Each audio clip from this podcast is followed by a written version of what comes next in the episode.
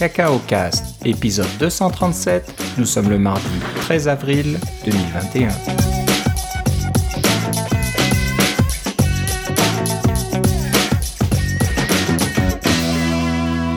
Bonjour et bienvenue à tous dans ce nouvel épisode de Cacao Cast. Comme d'habitude, Philippe Casgrain est avec moi. Comment ça va, Philippe? Ça va très bien, et toi, Philippe?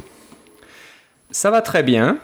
Euh, ben, on se reparle euh, à la quasiment veille de, pas mal de choses là. On, vient d'apprendre des, petits trucs intéressants aujourd'hui, donc euh, on va en parler. Et, la semaine dernière, tout est vraiment tout chaud là. Ouais, et tout chaud, donc voilà, il suffit qu'on on, soit pas là pour qu'il se passe tout un tas de choses, mais voilà, on, va rattraper le retard, pas de souci. les, les nouvelles ne vont pas nous échapper.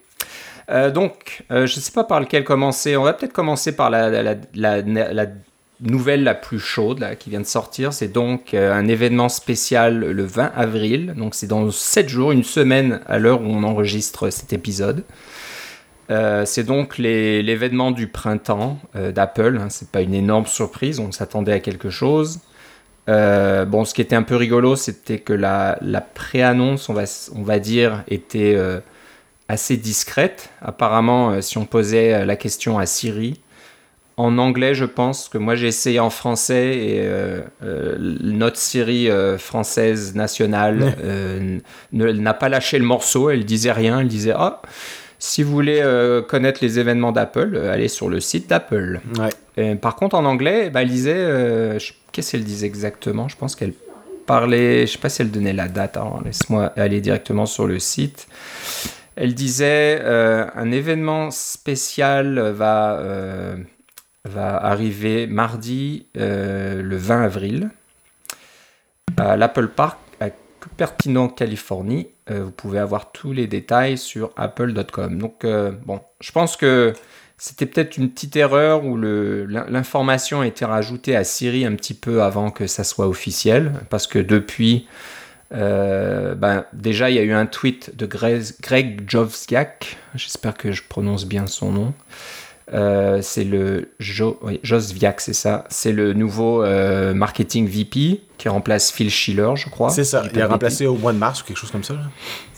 Donc il dit voilà, je suis tellement excité, plus que 7 jours. Et il met une petite vidéo où on voit en réalité augmenter un espèce de logo je pense que ça devient un logo Apple. Je vais oui, c'est ça, c'est un logo Apple sous forme de ruban. Et puis, euh, il, se forme un peu comme un ressort, là, comme euh, ceux qui se rappellent de Winnie l'ourson et de Tigrou, la, queue de Tigrou en ressort qui rebondit un peu partout. Là. Ça m'a fait, penser à ça. Alors, jeu de mots, bien sûr, c'est spring. Hein. Spring, ça veut dire euh, printemps, mais ça veut dire aussi ressort. Oui, c'est ça. Donc, est-ce qu'on peut lire quelque chose de spécial là-dedans? Je ne sais pas. Ce qui est sûr, c'est que c'est de la réalité augmentée. Apple a, pas mal poussé ça depuis 2-3 ans maintenant, on va dire. Ouais, je dirais pas que c'est sûr que ça va être ça. C'est sûr que la présentation est en réalité augmentée, puis c'est sûr que Apple n'a jamais fait aucune. Euh, euh, ils se sont jamais cachés qu'ils étaient très très intéressés par la réalité virtuelle, la réalité augmentée. Puis tu te rappelles les, les différents événements des euh, les cinq ou six derniers événements avaient des logos en réalité augmentée qu'on pouvait même faire apparaître sur nos, sur nos bureaux euh, ou, dans, la, dans la vraie vie, entre guillemets, en regardant à travers notre propre téléphone. Là. Alors, je, je dirais pas trop là-dedans à court terme euh, parce que c'est un peu la ça va dans la même veine dans un sens là c'est amusant mais ça va dans la même veine euh, je sais pas si tu l'as vu passer celui-là mais Tim Cook avait donné une interview à Kara Swisher il y a deux ou trois semaines. On, on, mettra le lien dans les notes de l'émission, mais c'est un podcast en anglais. Euh, c'est une rare entrevue de Tim Cook qui n'est pas une entrevue euh, de style business. C'est vraiment plus euh, à bâton rompu et Kara Swisher lui pose des questions qui sont plus, plus poussées qu'un journaliste ou un journaliste euh, euh, d'affaires poserait sur le, comment ça marche Apple, des choses comme ça. Donc, j'ai trouvé très intéressante. C'est pas très long, ça dure une trentaine de minutes, mais on en apprend sur euh, potentiellement la voiture Apple, des choses comme ça, là, et la réalité augmentée, comme tu dis. C'est clair que, que Apple, que, que, pardon, que Tim Cook ne présentera pas des nouveaux, des nouveaux produits dans une entrevue, mais il laisse tomber quand même quelques indices que, que Kara Swisher euh, se, fait le plaisir de ramasser à, ce niveau-là. Mais c'est clair que Apple ne s'est jamais, jamais caché de faire de la réalité augmentée. Et on, les voyait dans les WWDC, hein, les, jeux et les choses comme ça, les, concours, les étudiants qui gagnent des, des prix pour leurs projets étudiants quand ça parle un petit peu de réalité augmentée et tout le, fait qu'il y a un, reality kit, un reality composer et des choses comme ça. Euh, le radar, le leader dans les iPad Pro, etc. C'est clair que c'est tout est là, pour, euh, faire de la réalité augmentée. C'est pas pas rien de nouveau. Alors bien sûr, moi je faisais allusion à ces rumeurs persistantes de lunettes euh, d'Apple, donc en réalité augmentée, parce que c'est sûr qu'il y a déjà des solutions pour iOS qui fonctionne bien. Est-ce que c'est très populaire, très utilisé? Je sais pas. Il y a certainement des applications euh, professionnelles ou éducatives qui en font un bon usage.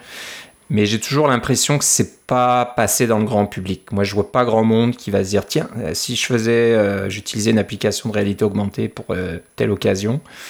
Moi, je le vois pas personnellement. Euh, mais, ça, c'est, ça, c'est clair, mais c'est parce que c'est. Oublie pas, Apple va, euh, va sûrement tenter de démocratiser ça beaucoup plus euh, avec en, en, frappant un grand, un grand coup avec une ou des applications qui sont de, qui, deviennent plus ou moins incontournables, un peu comme ils ont fait pour dans les années 80 avec l'impression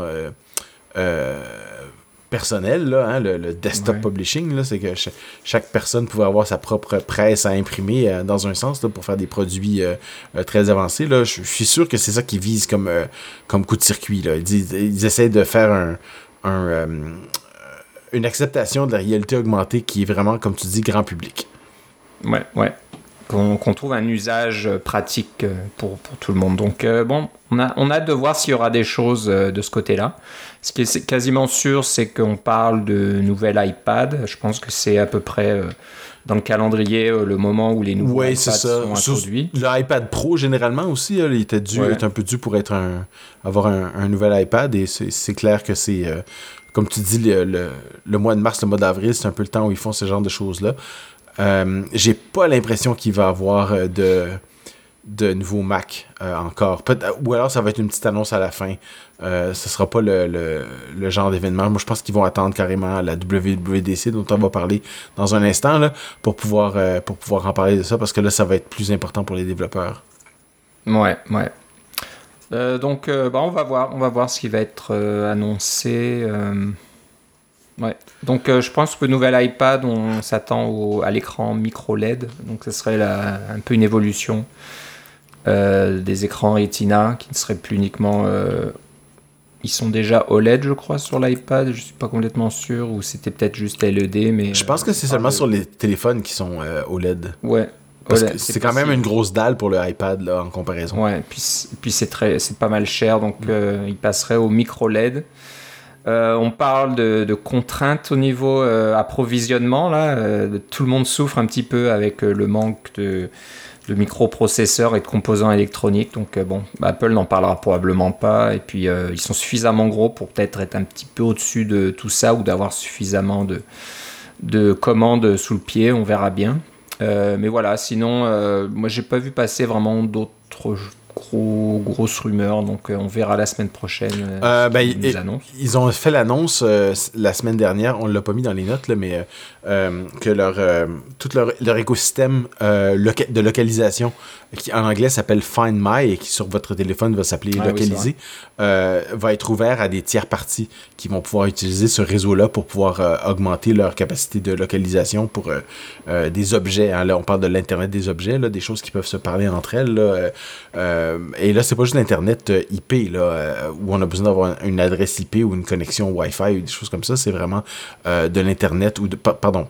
Internet au sens pur du terme, c'est-à-dire qu'un réseau maillé, dans un sens, là, de, différents objets entre eux, c'est souvent du, du Bluetooth à basse, énergie, BTLE. pour faire ce, genre de trucs-là, on parle des, petites tuiles pour retrouver des, des, des porte-clés, des choses comme ça, comme Tiles ou des choses comme ça. Euh, ce genre d'écosystème-là. Alors, l'écosystème de localisé d'Apple va devenir euh, ouvert aux, tiers et on attendait toujours les fameux AirTags euh, qui seraient c'est le nom de code de, ces petits ces petites tuiles qui seraient vendues par Apple que vous pourriez coller à, des objets que vous voudriez ne pas perdre ou vouloir localiser en tout temps ou des choses comme ça. C'est une rumeur, bien sûr, mais le, ça fait partie des choses qui, qui sont potentiellement possibles pour l'événement du 20 avril. Oui, aussi. C'est un peu étonnant qu'ils aient préannoncé euh, tout ça. Ça aurait été quelque chose à annoncer pendant l'événement, de dire voilà, on a les AirTags, mais en plus, euh, on ouvre le programme euh, aux tierces parties. Donc, allez pas nous accuser de, de, monopole et voilà, qu'on fasse tout et qu'on soit un, jardin privé interdit aux, applications étrangères. donc, ils l'ont préannoncé. Est-ce que ça veut dire qu'il y aura. C'est un peu pour dire qu'il n'y aura pas d'AirTag? Donc, euh, c'est pas la peine de vous exciter ou, de vous énerver comme euh, des fois euh, font les, les, journalistes, là, quand certaines choses qu'ils aimeraient voir ne sont pas annoncées. Bon, on verra ça la semaine prochaine. On vous tiendra au courant, bien sûr. Bon, ça, c'était pour aujourd'hui. Mais ce qui a été annoncé la semaine dernière, c'est officiellement la WWDC 2021, qui, encore une fois, Covid oblige, euh, sera uniquement en ligne. Euh, je pense que ça avait pas trop mal marché l'année dernière. Je sais pas si toi, tu as parlé avec euh, des conférenciers, entre guillemets, qui avaient utilisé du temps pour parler avec les ingénieurs, un peu comme les labos qu'on avait dans le Moscone ou sur place à San Francisco dans le passé. Moi, j'ai eu la chance de le faire l'an dernier, en fait. Ah, tu l'as fait. oui, c'est ça. Comme, tiens, ce serait bien, si tu as le droit, de nous expliquer un petit peu comment ça se passait, comment, on, euh, oui, ça. Euh, c'est très simple, en fait. Euh, on, dit... les labos sont ouverts de, à différentes heures. Alors, c'était généralement c'était les heures de Californie. Alors, c'était ouvert genre de, de l'équivalent de, midi à moi moi je suis à l'heure de l'est. Alors eux c'était un peu de 9h à 5h donc moi ça donnait de de midi à, 20h finalement, euh, en comparaison. Et puis on pouvait... Euh, euh, on décrivait notre problème et on avait droit à une plage horaire de c'était 15 ou 30 minutes dépendamment là, de, de, la, complexité du problème ou de, du genre d'ouverture qu'on avait.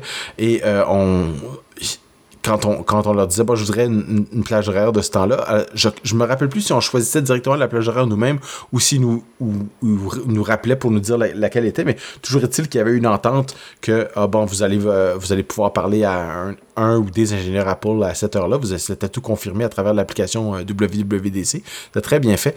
Et puis, au moment de la, quand l'heure arrivait, moi je crois que c'était à 5h30 un, un jeudi après-midi, à ce moment-là, ils vous envoyaient un lien WebEx qui est ce, parent pauvre des, euh, des, vidéoconférences. C'est un très très vieux truc. C'est un peu comme utiliser, euh, euh, je sais pas, moi, Real Video, des choses comme ça. C'est vraiment un vieux truc, WebEx. Euh, c'est pas la qualité de Zoom et des choses comme ça. Mais c'était une conversation audio seulement avec possibilité de partager un écran. Donc, on pouvait, on, voyait pas le visage des, des ingénieurs. Là, je sais pas pour je sais pas si c'était comme ça parce qu'ils avaient choisi ou que c'était euh, simplement que, que leur équipement le permettait pas. Mais bref, euh, moi, dans, mon cas, j'avais deux ingénieurs et je leur exposais mon problème et puis euh, ils me suggéraient des choses, on les faisait et quand ça marchait pas, ils me disaient, bon, ben là, tu peux faire un, un, feedback ou un radar à ce moment-là et puis décris ton problème. Puis là, eux, ils prenaient note du numéro que je venais juste d'entrer et puis hop, ils euh, il y, a eu un suivi et je dois dire que ce qui est sorti de cette interaction-là, d'abord j'ai appris des trucs, évidemment, c'était très intéressant. Et en plus de ça, les radars que j'ai fait sur le coup, c'est un peu comme, je leur ai donné un peu comme des, tickets pour travailler et euh, les choses ont été adressées quand même assez rapidement. C'était des affaires par rapport à macOS Big Sur à l'époque euh, qui fonctionnait pas bien avec notre logiciel chez Lightspeed. Et euh, ça a été adressé quand même, euh, pas euh, instantanément, là, mais il y, a eu un suivi et je dois dire que c'était presque la même expérience que d'être en personne dans les labos où on parle avec quelqu'un à la WWDC et on se fait diriger vers la bonne personne, on, pose des bonnes questions ou on pose des mauvaises questions et il nous redirige vers une autre personne. c'était assez semblable et le résultat était assez semblable. Moi, j'ai été très satisfait de, l'expérience et j'espère que euh, ben c'est clair que cette année, ça va être encore comme ça parce que probablement qu'il y a beaucoup d'ingénieurs d'Apple là qui travaillent de chez eux. Alors, le fait d'avoir de pouvoir le faire à distance, c'est euh, c'est essentiel. Euh, mais j'espère que dans un, un WWDC prochaine, 2022 ou 2023, quand on reviendra en, en, en en présentiel, pour utiliser le néologisme consacré de l'année, euh, qu'on va, revenir en personne pour pouvoir aller à la WWDC, qui vont quand même garder ce volet-là euh, virtuel parce que c'est une chose, c'est pas tout le monde qui peut y aller, ça coûte très cher de se rendre à la WWDC. Moi, je l'ai fait plusieurs fois, quelques fois à mes frais parce que j'appréciais le fait de pouvoir être dans la, la bulle, si on veut, de, de San. Euh, mais le fait est que euh, les avantages d'être sur place quand on a un billet pour la conférence sont euh, pas beaucoup plus grand que juste être sur place tout court pour pouvoir participer aux autres activités. C'est clair qu'il y a des activités qui sont spécifiques aux, euh, aux gens qui ont un billet, euh, des conférences spéciales, mais toutes les vidéos, comme tu, tu le sais, toutes les vidéos de tous les, euh, les présentations sont maintenant presque streamées live, ou alors ils sont elles sortent toutes le, le, soir même ou même pendant la journée. Donc le fait d'assister aux conférences n'est pas si grand que ça. Il y, a, il y, a, très peu de questions et réponses à la fin des conférences. Il y en a encore un peu. on pouvait souvent aller voir les, les présentateurs pour leur, leur les remercier et ou leur poser des questions euh, un peu plus poussées, puis se faire se, montrer le visage un peu, dire qu'on existe et puis qu'on a des. Euh, nous aussi, on a des, des, choses importantes à faire euh, et, on travaille sur des applications importantes. Le, mais le, il y a ce volet-là qui va manquer si on fait tout en virtuel. mais le fait, à part de, ce petit, ce petit aspect-là, les labos, euh, c'est sûr qu'ils mettent pas la main directement sur, un iPhone avec votre programme ou sur un iPad avec votre programme, ça se marche en partage d'écran. C'est toujours un peu euh, un peu barbant, euh, ça, a toujours des, petits problèmes, mais ma foi, c'est des, des ordres de grandeur mieux que de ne pas pouvoir le faire du tout ou de le faire à travers hein, un incident de support technique, ce que j'ai fait aussi. vous le savez sûrement, si vous avez un abonnement Apple pour faire, faire du développement, vous avez droit à deux incidents de support technique par année qui implique ce genre de, d'interaction-là. Euh, et euh, les incidents de support technique, ils sont souvent presque uniquement par courriel. Quelquefois, ils vont faire des appels, mais c'est plutôt rare. Euh, et à chaque fois que les incidents par, par courriel, c'était pas... J'étais content qu'ils existent, là, mais c'était pas le même niveau d'interactivité, puis on n'avait pas le buzz autour de la WWDC, puis du, tout ce qui est nouveau, tout ce qui est tout ce qui est joli, alors euh, tout ce qui est euh, euh, excitant parce que c'est ça vient juste de sortir et on trouve les, les nouveaux problèmes. mais tout cet aspect-là était, était pas mal là dans la, WDC 2020 en, en, virtuel avec les, les labos. Alors j'espère que ça va continuer cet aspect-là, mais c'est clair que cette année, c'est la même présentation. Enfin, je m'attends à ce que ce soit la même chose qu'en 2020, euh, mais peut-être un peu plus un peu plus poli. Quoique celle de l'année dernière, si je me rappelle bien, c'était vraiment très très bien fait. Il y avait très peu d'erreurs et euh, de, choses qu'on pouvait se plaindre, des choses comme ça. Les, vidéos avaient l'avantage de... Euh, il n'y avait pas besoin de remplir 45 minutes parce que la session dure 45 minutes s'il y a juste 13 minutes de contenu, puis des choses comme ça. C'était vraiment bien. J'ai beaucoup beaucoup apprécié le format. Oui, et les, les, les, démos fonctionnent en général. Oui, c'est En direct, il y avait souvent euh, euh, ah, ça marche pas, là, euh, il y a quelque chose qui. Oui, mais ça, ça fait partie du charme, hein, il faut se le dire. Ça fait partie du charme, et maintenant, voilà, les, les démos, c'est très poli, c'est très léché, on va dire. donc, très, très, très, mais bon, des fois, c'est peut-être un peu trop léché, on va dire. C'est, ça montre pas assez de choses. Ah, mais là, généralement, ils ont le code source. Euh, alors, quand on, télécharge la vidéo, on clique sur le lien, le code source est en dessous, on le télécharge, on l'ouvre dans Xcode, on peut le faire en parallèle, c'est vraiment. On le fait soi-même. Ouais. Alors, moi, je te posais la question au sujet des labos pour, pour avoir une idée de si on avait perdu vraiment par rapport à, aux WDC précédentes euh, en personne.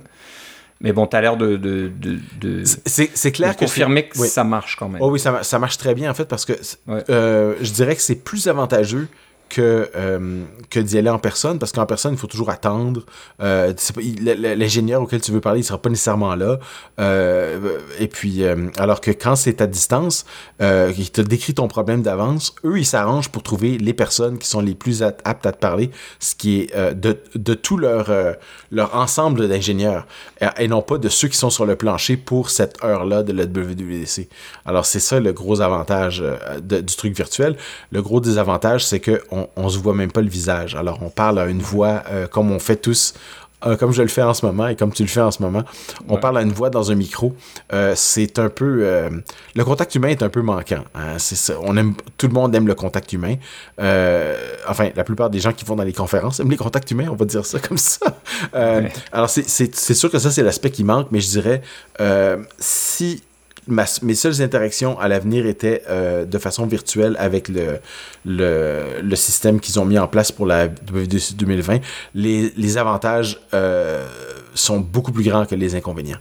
Et je dirais parce que même si j'étais sur place, euh, à la WWDC et qu'il me demandait préférez-vous euh, aller attendre en ligne et avoir une chance peut-être d'avoir un ingénieur qui va savoir de quoi vous, euh, de quoi vous parlez, ce qui est souvent le cas pour iOS, on s'entend, il y a beaucoup, beaucoup d'ingénieurs iOS, mais il y a très peu d'ingénieurs macOS, ou on peut vous booker un truc en virtuel, même si vous êtes à San Jose, pour parler au bon ingénieur. Moi, je prendrais le deuxième sans, sans hésiter.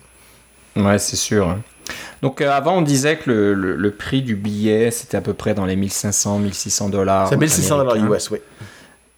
Euh, bah, souvent, ça valait le coup juste pour les labos. Hein. Donc, une entreprise comme la tienne euh, a, vraiment besoin de, régler des problèmes de bugs ou des choses comme ça. Donc, de payer le ticket, de payer le voyage et de pouvoir rencontrer les ingénieurs, ça valait le coup. Mais là, maintenant, c'est la, conférence, c'est gratuite. Est-ce qu'il fallait payer quelque chose pour les labos ou c'est juste premier arrivé, premier servi? Ben, C'est un peu une loterie. Là. C'est pas tout le monde qui avait. Euh, j'imagine que. Ben, à la fin, il semblait avoir. Les deux derniers jours, il semblait avoir des plages horaires disponibles. je pense qu'ils ont simplement mis plus de monde. C'est un problème qui se parallélise quand même assez bien. Là. Et puis, euh, euh, les ingénieurs, ben, ils ont enregistré toutes leurs vidéos les semaines d'avant. Alors, ils sont, sont, sont plutôt libres euh, et pas, ils, sont pas stressés en pensant à la présentation qu'ils vont faire le lendemain. Là, donc, euh, euh, ça, c'est le gros avantage. je pense qu'il y avait plus de disponibilité au niveau des ingénieurs. Ceci dit, cette année, c'est la deuxième édition en virtuel. Alors, je m'attends à ce qu'il y ait encore plus de, demandes sur les labos. Mais l'an dernier, je me, rappelle que les deux premiers jours, c'était difficile d'avoir un rendez-vous. Mais moi, je n'ai eu un le jeudi. et puis, évidemment, le défaut, c'est que plus on a, plus on a un rendez-vous tard, moins on a de, temps pour poser des questions dans un sens, mais de l'autre côté, plus on a un rendez-vous tard, plus généralement on a des, une série de questions à pouvoir poser parce qu'on a eu le temps de télécharger puis d'installer toutes sortes de bêta. Ouais, ouais. Puis un des avantages, on va dire, d'être en ligne, c'est que t'es potentiellement plus reposé en meilleure forme que d'être sur place avec le décalage horaire, euh, les soirées tardives, ces choses-là où il, faut, il faut ensuite parler euh, à, un expert euh, de ton logiciel sur un problème assez pointu, assez compliqué. C'est peut-être pas forcément évident. Mais ceci dit, il y a une bonne partie de notre auditoire qui est européen et eux, s'ils doivent euh, s'adapter aux horaires de la Californie pour euh, parler à un ingénieur, c'est toujours un peu plus embêtant. Là. Ça va être tard dans la soirée pour certains, ou en plein, plein milieu de la nuit euh, pour les gens qui sont au Moyen-Orient ou ouais, c'est en Australie, etc. L'Australie, c'est avec un peu de chance, ça sera le lendemain ou quelque chose comme ça, tôt le lendemain, mais bon. C'est sûr que ça, ça va peut-être pas être idéal pour tout le monde, mais bon, si pour certains on peut éviter un, un vol d'une vingtaine d'heures là pour traverser le globe, eh, peut-être qu'on s'en sort. Euh, donc voilà, ça sera donc du 7 au 11 juin. Euh, je pense qu'il y aura une keynote euh, comme, comme d'habitude avec Tim Cook et puis tous ses collègues qui vont nous présenter tout un tas de choses. donc on s'avancera pas dans les rumeurs, etc. pour l'instant. Euh, à, part que, j'ai l'impression que c'est là qu'ils vont introduire le fameux MacBook Pro que j'attends euh, depuis si longtemps. voilà, donc euh, bon, probablement pas la semaine prochaine, mais plus de chances, oui, que ça sorte au mois de juin. bon, il y a aussi quand même ces rumeurs d'iMac, parce que l'iMac, on le trouve quasiment plus, là, les modèles commencent à hein. disparaître des magasins, donc est-ce que ça serait la semaine prochaine, ou faudra attendre juin, ou ça sera un peu entre les deux? On verra bien. Mais c'est sûr que cette année, ça va bouger énormément euh, sur le front des, des processeurs Apple euh, Silicon euh, et beaucoup de choses vont se passer et qu'ils avaient dit quoi de, de, faire la transition en C'était en deux ans. C'était en deux en ans. deux ans, à mon avis, je serais pas étonné qu'elle soit quasiment faite en, une seule année. on verra bien. Mm. Ça sera peut-être le Mac Pro, le pauvre encore. il va attendre quelques années de plus. Il n'y a pas l'iMac Pro, justement, qui est sur la liste des, des ordinateurs en train de disparaître. Là, en train de disparaître, oui, oui. C'est sûr qu'il a peut-être plus de raison d'être, hein, parce que un, M1 actuel est probablement euh, aussi puissant, si ce n'est plus que, que les Xeon des, des iMac Pro. Donc, euh, bon, qui sait. Euh, donc voilà, je sais pas si on a d'autres choses à dire au sujet de la WWDC. Bien sûr, on en reparlera euh, encore. Et puis, on a hâte d'y être. Et puis, ça va arriver peut-être plus vite qu'on pense. On est déjà mi-avril. donc C'est dans moins de deux mois. Et dans comme, moins de comme deux je disais mois. à Coco Heads la, semaine, la semaine dernière, dans, il reste un seul Coco Heads avant la WWDC. voilà, si on compte en Coco Heads, voilà, ça fait passer le temps un petit peu plus vite. C'est ça. Oui, puis ça nous Non, embête, ça, ça, nous donne quelque chose à, à, à, prévoir parce que là, on est vraiment, vraiment, vraiment tanné de la pandémie, tout le monde, je pense. Je pense que ouais, on veut changer un petit peu de un, un petit peu de sujet et puis parler d'autres choses. Pendant que je te parle, je suis en train de changer la liste. Je pense qu'on devrait peut-être parler de ça parce que ce qui peut arriver la semaine prochaine, c'est que iOS 14.5 soit officiellement annoncé. Euh, apparemment, la bêta 8 vient de sortir. Bêta 8 euh, Sortez la donc, bêta... ce truc Donc voilà, ça veut dire qu'on est vraiment proche là, de la, la, la, GM, la Goldmaster, là, la, la, la, comment on appelle ça, la um, distribution généralisée ouais. de iOS 14.5. Donc il y a de fortes chances que ça arrive la Jamais semaine vu prochaine. autant de bêta pour une version intermédiaire. Ouais, mais ça, apparemment, comme je pense qu'on le disait la dernière fois, c'est une grosse version. Là, hein. C'est pas juste un point 1 là, qui sort, c'est la 14.5, c'est beaucoup, beaucoup de choses. Oui, ils sortent la 14.5 euh, maintenant, puis euh, ils vont pré présumément, ils vont sortir iOS 15, euh, ils vont l'annoncer à la WWDC dans moins de deux mois.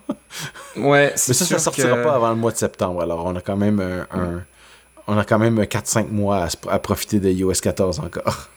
Ouais, ou alors à, se préparer, euh, passer tout l'été à se préparer à les nouvelles versions, comme ça arrive tous les ans. Euh, donc je parle de ça parce que tu as reçu un courriel intéressant qui laisse un peu augurer euh, la sortie de 14.5 oui. euh, assez rapidement. Alors, de quoi s'agit-il? Qu'est-ce que ça. Alors il ne sera pas dans les notes de l'émission parce que c'est un courriel personnel que j'ai reçu. Euh, mais bref, c est, c est, ça dit, je vais traduire à la volée. Euh, bonjour Philippe, nous avons remarqué que votre application, la Bécasse, n'a pas été mise à jour depuis le sept septembre 2018 et continue d'utiliser un certificat de signature euh, d'Apple qui est plus ancien. Donc, euh, donc, nous allons resigner votre application à l'aide d'un certificat euh, récent. Ce certificat récent est requis pour euh, la prochaine version d'iOS 14.5. Nous allons faire cette modification pour vous et nous allons modifier votre page sur l'App Store qui va dire cette application a été mise à jour par Apple pour utiliser le dernier certificat de signature. Aucune action de votre part n'est requise. Alors, petite petite courriel très un, peu surprenant, mais pas tant que ça. Euh, effectivement, la bécasse, j'ai pas eu à le mettre à jour depuis euh, avant septembre 2018, en fait, là, mais euh, je crois que la date de septembre 2018, j'ai vu passer deux, trois autres tweets de personnes qui avaient la même date que moi. Donc, je pense que c'est à, ce moment-là que ils ont mis cette, cette date-là, peut-être de façon un peu arbitraire de leur côté, là, mais c'est pas parce que moi, j'ai pas mis à jour le 1er septembre 2018. Là. j'ai d'autres applications qui ont été mises à jour de, depuis 2018 et pour lesquelles je n'ai pas reçu ce, ce courriel. Je pense que c'est vraiment simplement celle-là. Euh, je ne l'ai pas mise à jour parce qu'elle continue de fonctionner sans aucun problème. Alors, je n'ai pas vraiment de raison de faire de mise à jour. Euh, mais bref. Euh, ce que ça veut dire, c'est que ça ne sera pas vraiment un secret pour personne. Parce que c'est comme ça que ça a toujours fonctionné. on, quand on envoie notre application à l'App Store, on la signe avec un certificat qui nous est fourni par Apple pour dire voilà, c'est notre application, nous la signons nous-mêmes grâce à un certificat que vous nous avez fourni. Donc, euh, c'est le genre de truc là, on, on fournit une, une clique publique à Apple, Apple nous donne un certificat et ça leur permet de valider que ce qu'on a envoyé à leur serveur, ça a bel et bien été signé par nous, le développeur, avec le, bon code de développeur. Euh, euh, parce qu'on a tous un code à 6 chiffres, 6 ou 8 chiffres euh, alphanumérique à 6 ou 8 caractères qui nous dit, euh, identifie comme notre équipe. Alors, ça permet d'authentifier que euh, nous, avons bien signé cette, euh, cette application-là. Et Apple, eux, ils, quand ils l'ont reçu et qu'ils ont validé que c'était bel et bien nous, ils resignent le, ils enlèvent l'ancienne signature et mettent leur signature à eux par-dessus, la signature de l'App Store. Et la raison pour ça est bien simple tous les appareils euh, iOS, euh, que ce soit des iPhones, des iPads ou des choses comme ça, euh, ont un certificat in intégré au système qui leur permet de valider que des applications viennent de l'App Store. Donc, euh, ils, ils viennent pas de mon certificat à moi, ils viennent de l'App Store. Donc, c'est pour ça que Apple doit resigner des applications. Et bien là, ils vont les resigner avec les, euh, de façon automatique avec la version la plus récente de leur certificat, euh, qui, et c'est ça le bout qui est intéressant, qui est requis pour iOS 14.5 et, euh, et iPadOS 14.5. Donc ça veut dire que les vieux certificats vont être supprimés de la version 14.5. Donc voilà, si votre application euh, utilisait encore la vieille version du certificat, il ne démarrerait plus euh, dès que iOS 14.5 est installé. Mais je pense que les nouveaux certificats ont été, ont été euh, émis à partir de, de, 2000, de septembre 2018. C'était déjà les nouveaux certificats. Donc si vous avez mis à jour votre application depuis, vous avez déjà le nouveau certificat intégré. Il n'y a pas d'application qui, il n'y a pas de changements qui sont nécessaires. C'est ça. Mais voilà, si vous l'avez, je pense que je sais pas ce qui va se passer. Apple va peut-être envoyer un email euh, dernièrement en disant ok là c'est vraiment. Bah non, ils ont même plus besoin. Est-ce qu'ils vont le faire automatiquement? Oui, c'est ça. Ils vont juste re-signer euh, l'application. Ils demandent pas vraiment ton avis. Hein. Non. pas, tu peux pas dire oui, non, euh, machin. C'est. C'était plus un avis de courtoisie. Ouais, un avis de courtoisie. Voilà. Donc c'est sympa parce qu'ils auraient pu juste le faire sans dire rien dire à personne et puis voilà, ça marchait automatiquement. Mais bon, il préfère être un petit peu ouvert et transparent à ce sujet-là. Donc euh, voilà, ça, ça pointe vraiment euh, à ce qui voilà, il va, il va se passer. Euh, il a 14.5 et, pas loin d'arriver là. Je pense que mm. la semaine prochaine, on devrait l'avoir sur les nouveaux iPads probablement. Mm. Bon, une petite chose que j'ai testé depuis qu'on s'est parlé euh, lors du dernier épisode. Euh, c'est euh, le, on va appeler ça notre pamplemousse favori. Donc Philippe, tu as un, un, HomePod mini depuis quelques mois, depuis quoi les fêtes de Noël Novembre. Avant, ouais. novembre. Et puis on en a déjà parlé. Et puis moi, ça me dit ah, ça, ça, serait pas mal intéressant. Je pense que tu m'as bien convaincu que voilà, il faudrait que j'essaye ça. Mais euh, voilà, je n'ai pas acheté qu'un seul euh, pamplemousse euh, mini là, mais j'en ai acheté deux. Alors l'idée c'est que je vais pas en mettre un dans, dans deux pièces par exemple. c'est pas ce que je voulais, c'est de c'est plutôt d'installer mon petit bureau à la maison. Donc un peu comme tout le monde, moi je travaille à la maison maintenant à temps plein. dans le passé, j'ai travaillé aussi, je travaillais à temps plein avant même qu'on soit obligé de, de, rester à la maison. Euh, dans, mon petit bureau. C'est un précurseur. un précurseur. Alors mon bureau est pas très grand, c'est une assez petite pièce. Euh, donc ce que je faisais, c'est que avant j'avais un Sonos 1. Donc c'est pas le Sonos One, c'est le Sonos 1 avec le chiffre 1. C'est la première version du plus petit Sonos qui existait.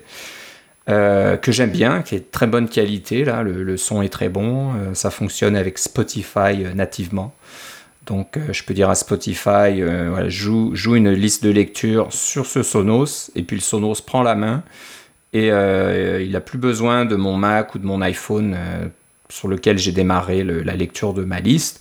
C'est le Sonos qui est directement connecté à Internet et puis qui continue à jouer la liste à partir de Spotify. Donc, c'était vraiment pas mal. Le petit problème, c'est que j'en ai qu'un dans mon bureau, et quand la pièce est assez petite, euh, on se demande où mettre le Sonos. Donc au début, il était dans le coin de ma pièce. Mais écouter de la musique dans une pièce assez petite comme ça, euh, et quand il y a une seule source sonore, euh, on, entend parfaitement que ça vient vraiment du coin de la pièce. Hein, l'effet un petit peu 360 de ce genre d'appareil, la même chose pour le HomePod, mini. Je suis pas certain que ça marche vraiment bien pour des pièces assez petites. Quand la pièce est suffisamment grande, peut-être que le HomePod est bien placé à peu près au milieu euh, de la pièce, que ça soit au centre de la pièce ou au milieu du mur, par exemple, le plus long de la pièce, ça va peut-être arroser toute la pièce assez euh, uniformément. Donc, euh, on n'aura pas vraiment l'impression que le son vient vraiment juste d'un endroit ou d'un coin. Mais avec mon Sonos, ça, me donnait vraiment cette impression-là. C'est qu'au bout d'un moment, j'avais presque mal à l'oreille droite d'entendre que le son qui m'arrive par la droite et quasiment rien par la gauche. Alors, ce que j'ai fait par la suite, je me suis dit, ok, je vais bouger mon Sonos et je vais le mettre devant moi. Mais devant moi, j'ai un écran, donc je peux pas vraiment le mettre juste devant. Je suis obligé de le mettre derrière mon écran ça marche mieux. Là, le son est un petit peu plus euh, homogène, on va dire, parce que le haut-parleur est en face de moi. Mais comme il est derrière l'écran, euh, on, sent qu'on n'a pas la meilleure qualité sonore. Là, l'écran fait un petit peu barrière, donc c'est un peu gênant. J'ai pas essayé de le mettre en hauteur parce que j'ai pas vraiment de place, j'ai pas d'étagère en face de moi ni rien, puis j'avais pas envie de bricoler quelque chose ou alors trouver une boîte pour le mettre. Parce que ça aurait été ma suggestion, l'évident, il faut que tu l'accroches au plafond. Ouais, ou au plafond, mais je Comme les vélos dans le garage, là, tu sais. Ouais, ouais, je suis pas sûr que c'est vraiment fait pour ça, les Sonos, pour être accrochés au plafond. Je sais qu'il existe des Sonos euh, encastrables, donc euh, il aurait fallu que j'aille jusque-là, mais les Sonos sont pas mal chers, donc euh, la solution suivante, c'était d'en acheter un deuxième Sonos. Et voilà, cette fois-ci, j'en mets un de chaque côté. Et euh, tout comme le, les HomePod, on peut mettre, on peut pairer, je sais pas si on dit ça, mais jumeler les, Sonos pour que les mettre en stéréo. Mais les Sonos, c'est pas mal plus cher. Donc pour le prix d'un Sonos, je peux acheter euh, deux HomePod mini. Je me suis un petit peu dit, bah tiens, il faudrait peut-être que j'essaye plutôt le, côté HomePod. Alors c'est ce que j'ai fait. J'en ai commandé deux. Euh, ça m'a pas coûté cher entre guillemets parce que j'ai utilisé mes, mes miles euh, d'Air Canada. Là, il y a tous ces programmes où on accumule des points et puis au bout d'un moment on peut on peut soit les utiliser pour faire des voyages ou alors pour acheter euh, des petites bébelles électroniques. Donc c'est ce que j'ai fait. ça m'a quand même pris 3-4 semaines pour le recevoir, donc il a fallu être patient. mais j'ai donc reçu mes deux HomePod mini. Et cette fois-ci, je les ai branchés, installés de chaque côté de mon écran. Et euh, c'est sûr que le, le, le, son est de bien meilleure qualité pour moi. Donc là, j'ai vraiment l'effet stéréo là qui fonctionne et tout ça pour un prix relativement euh, abordable. Donc euh, je suis bien content à, ce niveau-là. Mais là, leur, entrée de son, c'est pas Apple Music parce que tu utilises Spotify. Donc c'est vraiment du AirPlay depuis ton Mac? Alors c'est ça, c'est, je, vais, je vais en venir maintenant, c'est un petit peu le, problème. Donc la qualité sonore, la, qualité de fabrication, etc., c'est, très joli, la petite animation euh, lumineuse qu'il y a sur le dessus, là, et puis euh, parler avec Siri, etc., tout ça, ça fonctionne bien.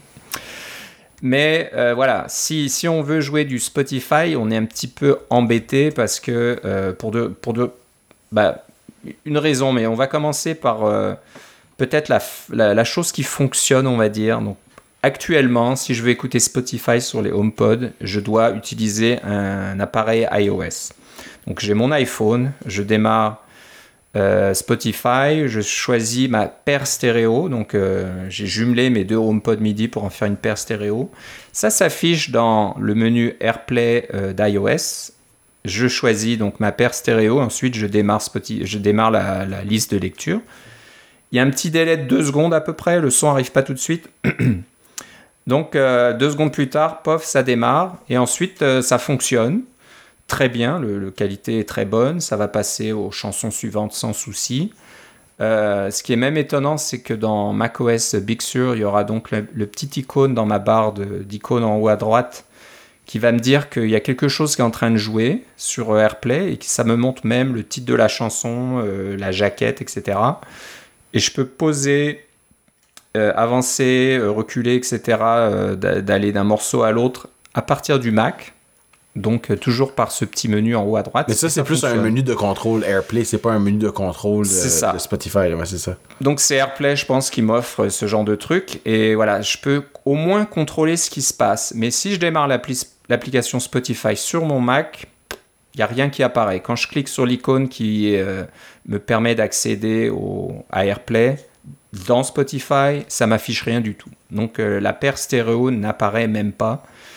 Tout ça parce que jusqu'à bien jusqu'à peut-être euh, au mois de juin la WWC ou plus tôt j'espère, euh, eh ben, le macOS Big Sur ne supporte pas euh, cette fonctionnalité de AirPlay 2, d'avoir donc des paires stéréo. Je croyais qu'il y avait des, euh, des applications de tiers parties qui permettaient de, de, de faire un. Ah, c'est pour être un serveur AirPlay, c'est pas pour être un client AirPlay, ouais, c'est ça.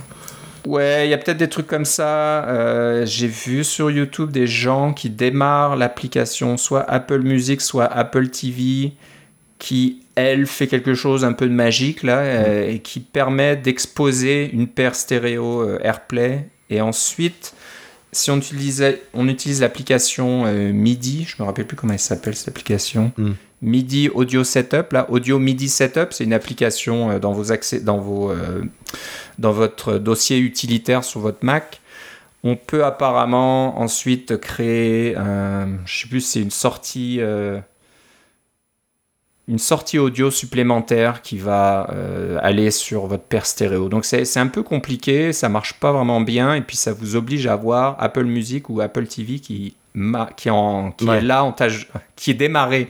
C'est dès que vous l'arrêtez, la paire stéréo disparaît et vous n'avez plus le son. Donc euh, c'est vraiment pas pratique. Alors je t'avoue que ça me dérange pas trop parce que moi, pour l'instant, j'utilise les HomePod juste pour ma musique. Donc, ok, je démarre Spotify sur mon iPhone et ensuite, voilà, ma liste de lecture va jouer une bonne partie de la journée. Donc, avec ça, ça va. Mais apparemment, la dernière bêta de Big Sur euh, permet de faire euh, donc d'utiliser une paire jumelée comme ça dans AirPlay 2. ça, se dit l'application euh, Spotify sur euh, Mac, je crois que c'est une application Electron aussi, alors ça doit prendre pas plus de ressources que de faire juste tourner ton iPhone ou ton iPad. c'est possible, c'est possible. Donc bon, des fois, mais bon, j'ai quand même un Mac relativement puissant avec pas mal de mémoire, donc ça devrait pas être trop gênant. Mais j'aimerais que, voilà, j'espère que la, la, prochaine version de Big Sur, là, qui devrait sortir incessamment sous peu, va enfin ouvrir cette fonctionnalité qui est dans iOS déjà depuis un certain temps, euh, ben, qu'on puisse l'avoir dans macOS aussi, et que je puisse sélectionner ma paire stéréo euh, comme sortie audio. Donc euh, non seulement ça marcherait avec tout, ce qui, tout ce qui fonctionne sur mon Mac, y compris les sons système et les choses comme ça, sans délai si possible. Alors c'est ça qui est un petit peu étonnant, c'est que quand on utilise Apple Music, il n'y a aucun délai. Hein. On appuie sur Play, et euh, ça joue immédiatement sur les HomePod, alors que quand euh, on appuie sur Play, même à partir d'iOS, qui est censé supporter nativement euh, les paires stéréo comme ça, il y a ce décalage de 1 à 2 secondes. Donc là, je ne sais pas pourquoi, j'espère que ça va être supprimé que ça fonctionnera pour tout le monde. Donc là, on parle d'Apple qui ouvre son écosystème Find My là, pour trouver pour trouver des, choses physiques dans le monde, bah, ce serait bien qu'ils ouvrent bien aussi AirPlay pour que ça fonctionne aussi bien qu'avec Apple. Il y a des rumeurs persistantes, je ne sais pas si ça vient d'Apple, mais que, que effectivement, euh, des applications de tiers parties comme Spotify ou des choses comme ça vont pouvoir euh, se, brancher de façon native sur le HomePod sans qu'on ait besoin d'un téléphone, un peu comme ton Sonos. C'est ça, ils ont annoncé Pandora. Je ne sais pas si c'est déjà le cas ou si ça va venir, mais Pandora fonctionnerait ou va fonctionner sur le HomePod. Mm. Donc c'est sûr que Spotify, c'est quand même euh, le, gros poisson dans la mare et que ça ne fonctionne pas sur le HomePod, ça serait un petit peu euh, gênant, là, on va dire, pour, mm. euh, pour Apple. Donc, je t'avoue que j'ai commandé le HomePod midi une première fois et puis en regardant de plus près, je me suis dit, ah, est-ce que ça va être pratique? Donc, j'ai annulé ma première commande. Et puis j'ai réfléchi un peu plus, et puis je me suis dit, allez, je vais, quand même les commander, et puis j'espère bien que voilà, la prochaine version de Big Sur et les prochaines versions du logiciel du HomePod mini AirPlay, je ne sais pas trop où ça se situe, mais euh, fera que je pourrais donc utiliser une paire stéréo comme sortie hmm. standard. Mais il me semble que même, même si ça cet aspect-là se matérialisait jamais, euh, le fait que tu peux le faire à partir de ton iPhone, ça semble être suffisant pour le moment, là, je parle. Suffisant pour le moment, et voilà, je, je regarde pas vraiment de films ou de Netflix ou choses comme ça hmm. sur mon Mac. C'est vraiment, pour moi, quand je travaille la journée, j'aime bien avoir une musique de fond. J'aime bien que la qualité sonore soit bonne. Donc là, là, là c'est bien englobant, on va dire, enveloppant. Quand je mets ma musique, là, j'ai, j'ai plus, euh, c'est plus une source unique du son. Là, c'est, vraiment, je suis dans, un peu dans ma bulle sonore. Là, donc ça marche très bien. Alors je suis très content. Mais même si ça marchait jamais, qu'il n'y ait jamais un, support euh, vraiment solide, bon, je, je, je suis quand même content de les avoir. Mais j'espère que voilà, ça va fonctionner dans la prochaine mise à jour de Big Sur et que cette fois-ci, je choisis dans, dans mon, ma sortie audio, pof, euh, ma, paire stéréo et on n'en parle plus. Donc voilà, euh, assez content. Et euh, voilà, encore une fois, c'est les HomePod mini. Si j'avais dépensé 4 fois le prix avec des HomePod qui n'existe plus là. Euh, là, je serais un petit peu plus fâché parce que c'est beaucoup d'argent. On, est, on revient dans le territoire Sonos où euh, ça coûte euh, plusieurs centaines de dollars le, haut-parleur. Sans, compter que tu aurais eu moins de place sur ton bureau aussi. Et en plus, voilà, la qualité sonore serait bien encore meilleure hein, parce que les HomePod mini c'est pas le même niveau, même s'ils sont bons, mais c'est pas aussi bon qu'un le HomePod Maxi. Euh, là, ça aurait été embêtant de se dire voilà, j'ai dépensé tant d'argent et je peux pas, c'est pas vraiment pratique quoi. Je, suis obligé de faire des, petites contorsions pour le faire fonctionner. Mais voilà, donc au niveau. C'était le guide d'achat de Philippe. guide d'achat de Philips, c'est positif. Donc voilà, si vous voulez utiliser des HomePod comme haut-parleur pour votre Mac, voilà, on n'y est pas encore, mais je pense qu'on on, y sera bientôt. Ça devrait fonctionner euh, bientôt. Euh, ça, serait, ça serait vraiment étonnant qu'Apple se dise tiens, euh, ce serait c'est pas une bonne idée. Qui va, qui penserait à mettre deux HomePod mini comme haut-parleur de son Mac C'est vraiment stupide. J'espère qu'il pense ça. Voilà, c'était un petit peu ma petite revue du jour. on va passer au sujet suivant. on a eu notre réunion Coco Heads la semaine dernière. Et on a un de nos membres, entre guillemets membres, hein, il n'y a, pas vraiment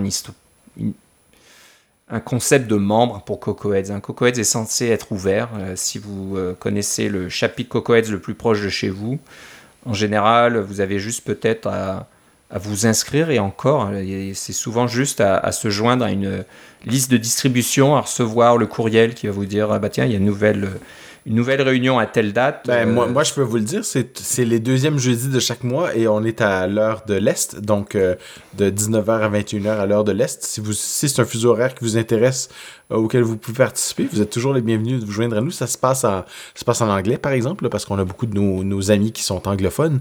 mais c'est le CocoEds d'Ottawa-Gatineau. Ouais, donc euh, on va mettre le lien aussi euh, de. Bah, je sais pas, il faut peut-être aller juste sur cocoheads.org. Ouais, Est-ce qu'il y a assez d'informations? Oui, toute l'information est sur cocoheads.org. Voilà, mais encore une fois, allez voir s'il n'y en a pas un euh, proche de chez vous, entre guillemets. Hein, maintenant, tout est en ligne, tout est digital, donc les réunions j'espère, reviendront en présentiel un jour. Euh, mais en attendant, quasiment tout est en ligne. Je pense qu'il y a beaucoup de chapitres Cocoheads qui se sont adaptés, qui font des, réunions sur Zoom ou sur euh, Microsoft Teams ou sur je ne sais quoi. Euh, donc il y a de fortes chances que vous ayez voilà, une réunion Cocoheads le deuxième jeudi du mois dans votre langue euh, favorite euh, venant d'un pays qui parle la langue qui, vous intéresse. Euh, donc n'hésitez pas, c'est toujours intéressant de, de parler avec, avec des gens.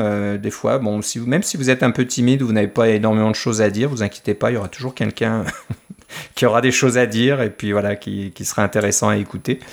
donc voilà, profitez-en. Alors tout ça, petite parenthèse pour dire que Jeudi dernier, on a eu notre, euh, notre réunion. On n'avait pas vraiment de démonstration euh, au, menu, là, ou de, choses formelles euh, à présenter, mais on a discuté ouvertement. Puis on a un de, donc, de nos membres, entre guillemets, Cam, qui nous a parlé de son application qui travaille, sur laquelle il travaille depuis un certain temps. Et puis il nous a dit, ah, au fait, si vous cherchez un framework pour faire de la présentation de données euh, moderne, donc euh, avec des animations qui, qui, qui, soient assez, assez sympas au niveau design, etc. Je vous conseille de regarder un framework qui s'appelle Swift Entry Kit. Alors moi, j'en avais pas entendu parler. Je sais pas si Philippe t'en avait entendu parler. Euh, euh seulement par Cam, par, euh, à, la, réunion d'avant que tout avait manqué. Mais oui, c'est ça. Puis juste pour dire, quand on parle de présentation, c'est quand on, on, veut avoir des présentations par-dessus vos, votre présentation normale. Alors pensez à une, une alerte qui se présente ou un dialogue qui apparaît à partir du bas ou ces petites alertes qui vous demandent, ces petits messages qui vous disent mettez-nous 5 étoiles, etc. Ces trucs qui, qui sont en un peu surgissant sur le iPhone. C'est un, une façon d'interagir avec avec l'utilisateur. C'est par ça qu'on entend euh, comme euh, euh, par système de présentation. Ouais, ouais. Donc voilà, c'est assez, bah, c'est joli. Ça dépend des goûts, hein, mais si vous lui donnez un petit peu de peps à votre application, un petit peu un design un peu plus moderne, au lieu de juste utiliser euh, les dialogues standards de Swift ou euh, je sais pas si ça fonctionne sur Swift UI probablement ou alors euh, ça va être un peu plus compliqué à intégrer en Swift UI parce que c'est vraiment du UI kit. C'est quand votre application n'est pas encore en, Ça doit être possible, mais le, le, le, concept est vraiment, vous avez un view controller et vous voulez rajouter quelque chose par-dessus, donc vous lui passez un view controller. Alors si vous êtes en Swift UI, il va falloir extraire le view controller qui est en dessous et puis l'envoyer à ça. Ça va être c'est possible, mais c'est pas, euh, c'est pas le cas de figure principal. Ouais, ouais. Donc euh, on espère que le kit sera éventuellement adapté pour que ça fonctionne avec Swift UI. C'est peut-être pas. Je, pense qu'il manque des morceaux en Swift UI pour pouvoir faire ça. Ouais, c'est peut-être pas. Voilà, il y aura peut-être des, limitations là parce que quand on a accès, donc comme tu dis à UI Kit, on peut faire beaucoup de choses euh, qui sont pas complètement standards. Mais là, euh, bon, on verra bien. voilà, si vous si vous avez une application UI Kit, c'est sûr que là ça vaut le coup.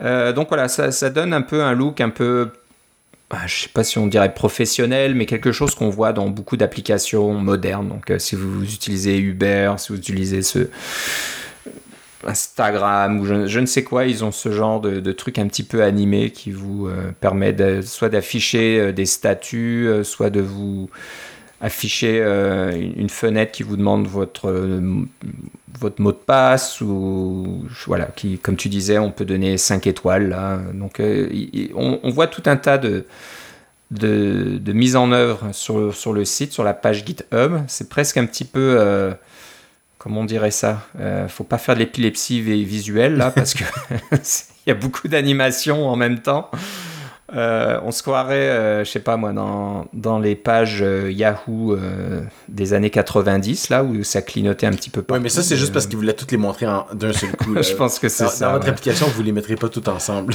Non, non, faites pas ça surtout. mais là, là, je regarde, c'est presque hypnotisant. Là, faut pas rester trop longtemps devant, devant la page. Donc, quand vous allez sur la page GitHub de. le compte s'appelle HURI000 et euh, le, le, projet s'appelle Swift Entry Kit, w, euh, pardon, S-W-I-F-T-E-N-T-R-Y-K-I-T. Et voilà, vous descendez, euh, vous, vous, lisez le readme.md, vous descendez un petit peu, puis vous tombez sur ces copies d'écran tout animées, là, c'est assez, assez intéressant.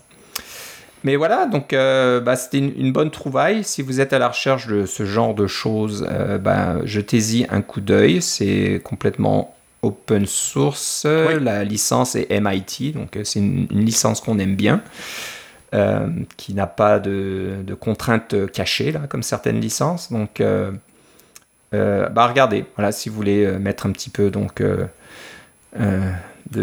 de, peps à votre application, bah, ça, ça peut marcher.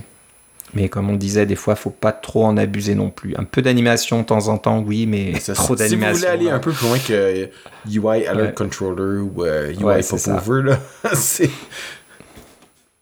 c'est intéressant. Puis encore une fois, le source est disponible, donc euh, ça peut être aussi être une bonne ressource pour dire voilà bah, comment je peux, euh, si j'ai envie de faire mon propre mon propre dialogue sur mesure, comment, comment ça marche, comment on fait. Donc ça montre certainement euh, comment ça fonctionne au niveau des animations, au niveau de la gestion du contrôleur, etc. Ouais, une chose qui est intéressante, c'est si vous avez, votre application est assez ancienne que vous utilisez du Objective-C, euh, vous ne pourrez pas utiliser Swift, euh, Swift Entry Kit directement parce que utilise les caractéristiques du langage Swift qui sont spécifiques au langage Swift, comme les, les valeurs associées, etc. Mais, alors, mais vous pouvez faire un, un petit bout de colle en en, Swift qui va vous permettre de faire le pont entre le, Swift de Swift Entry Kit et l'Objective-C. C'est juste un petit peu plus de travail. Ouais. Euh, un truc aussi, c'est que là, je lisais un petit peu le, le, le, readme.md en détail. Donc, euh, Swift Entry Kit utilise un, un, autre framework du même développeur. Je sais pas si c'est une personne ou oui, c'est Daniel Uri, H-U-R-I. Euh, qui s'appelle Quick Layout. Donc voilà, c'est fait sur une base apparemment assez solide. Là, c'est pas c'est pas un, monstre de framework avec plein de trucs euh, euh, écrits en dur, etc. Ça utilise un autre framework qui gère tout ce qui est comment on, va, on pourrait dire en français gestion de la présentation de, l'espace, de la présentation. Ouais. Donc intéressant. Donc voilà, si vous allez encore une fois sur HURI 000, vous trouverez à la fois Swift Entry Kit et puis vous pouvez regarder à Quick Layout qui est donc l'engin qu'on va dire, on va dire de présentation qui est utilisé pour ça. Donc voilà, une preuve que ça vaut le coup d'aller à, votre Coco Heads, vous apprenez euh, des choses comme ça que euh, voilà, moi j'aurais peut-être pas vu passer autrement.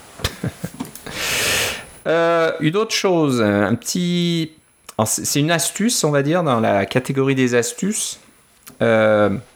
Alors, j'ai pas remarqué tout de suite, moi, quelle était l'astuce et quel était le problème, on va dire Philippe, toi tu l'as vu tout de suite. Donc il y a un, développeur du site Lapcat Software, l a p c a t software.com, qui a remarqué que bizarrement, est-ce que c'est si bizarre que ça?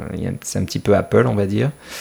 Euh, quand vous voulez gérer les notifications, euh, surtout le ne pas déranger, euh, ben, il manque quelque chose. Il y, a, il y a les applications qui commencent par A, comme le App Store, qui n'apparaît pas dans la liste. Donc j'avais pas vu ça tout de suite, mais quand on va sur la page donc qui sera dans les notes de l'émission sur lapcatsoftware.com, il y a une petite copie d'écran euh, de notification et puis le App Store n'apparaît pas dans la liste. Donc comment couper le sifflet? À l'App Store, Philippe Oui, alors c'est ça. Alors les notifications, c'est euh, c'est cette partie des préférences système où on peut gérer, euh, vous l'avez sûrement vu quand vous avez fait la mise à jour à Catalina, euh, l'application euh, One Password, l'application Calendrier, l'application Chrome, l'application Safari voudrait vous envoyer des, notifications. vous Acceptez-vous des notifications dans le centre des notifications, des notifications sous forme de pastilles, des notifications sous forme de son. on vous pose toujours ces questions-là. Et l'application App Store ne vous pose jamais la question. Elle vous envoie toujours des notifications. Euh, vous pouvez pas contrôler même euh, je veux je veux pas de notification entre entre 20h et 7h le matin. Non, vous pouvez pas faire ça. Euh, vous pouvez même pas dire je veux simplement des sons ou je veux pas d'alerte ou je veux juste des pastilles. Euh, aucun contrôle. Donc, ce que Jeff Johnson a fait, c'est qu'il a trouvé la commande default. On a souvent parlé des commandes default qu'il faut entrer dans le terminal. Et pour le App Store, il y a une commande qui permet de dire que euh, la date de dernière notification, euh, on la spécifie sous forme de date, et puis on a juste à mettre une date très loin dans le futur. Comme ça, l'App Store se dit, ben, j'ai déjà fait ma, notification pour, disons, décembre 2029. Alors, euh, aujourd'hui, on est en 2021, donc ah, bon, j'ai pas, pas de notification à donner. C'est, donc, ça, met le, silence de toutes les notifications de l'App Store. Le défaut, c'est que vous ne serez pas notifié si vous avez des, euh, euh, des applications qui doivent être mises à jour sous forme de ces fameuses mises à jour.